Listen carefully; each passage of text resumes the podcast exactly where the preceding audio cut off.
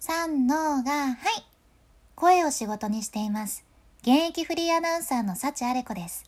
話し下手からフリーアナウンサーになれた幸あれ子があなたの声を生かす話し方のヒントをお届けします。さて、あなたは人前で話すとき緊張しますか？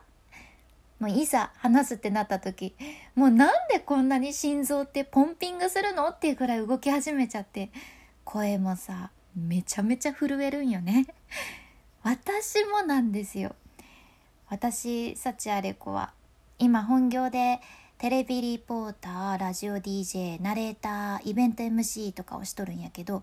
この緊張を何とかして抑えたいっていう気持ち何度経験してきたことかわからんじゃね。もう本番の時自分でわかるんですね。なんかあなんか心臓のポンピングスタートしましたっていう瞬間と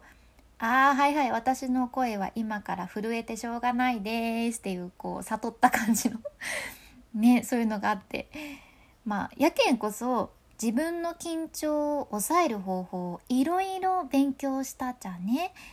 なので今日はプロのしゃべり手も実践している人前で話す時に緊張を抑える方法を一つご紹介します、まあ、今回はねプレゼンとかスピーチとか原稿がある時に特に使える方法で何をするのかっていうことですけどズバリ前もって原稿に書き込みをするっていうことなんですね。まずさ喋りに慣れてない時って原稿がないよりはやっぱり原稿がある方がいいやんでも原稿があっても緊張する時はするじゃねなんかその原稿の文字がマヤ文明の文字に見えるんですけどっていうその訳がわからんくなるのが緊張やでその緊張を抑えるのが前もっての準備なんです。大丈夫大丈夫。自分は原稿をちゃんとチェックしてるんだから大丈夫って思えるように持っていくんです。そうなんです。本番で自分は原稿をチェックしてるから大丈夫って思えるように書き込んでおくんですね。じゃあ何を書き込むのか。でそのプロのしゃべり手がね実際原稿に書き込むのは特にここ気をつけたいなって思うアクセントだったり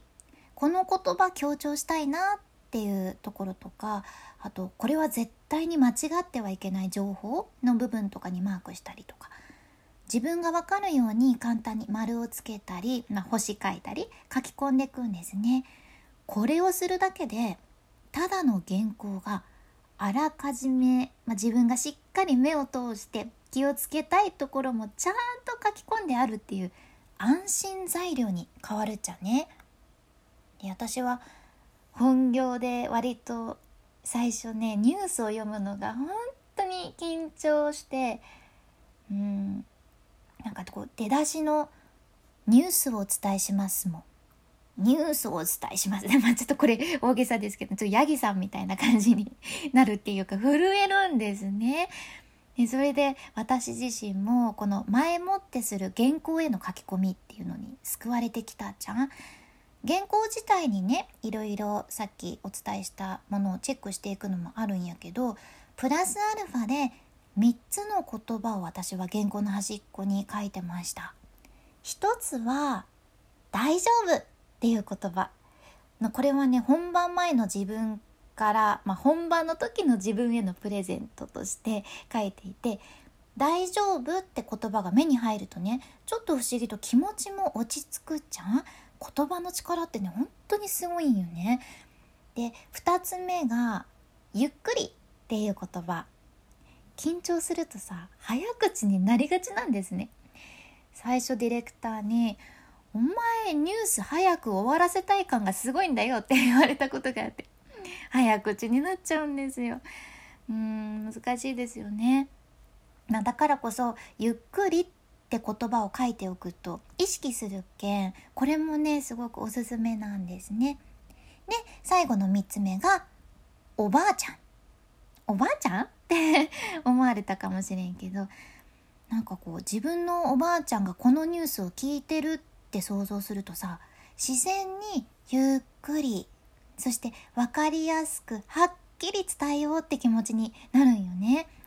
やけん私のニュース読みにはおばあちゃんがマストなんですけど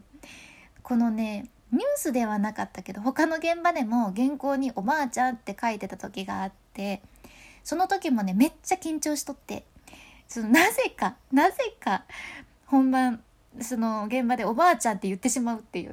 現場で走り書きを読んでしまうっていう珍事件もありました。辛い。まあいろいろ乗り越えて今があるんですね。今回の学びとしてはうんこんなに準備をしたっていうのがあなたの自信になるっていうことですかね。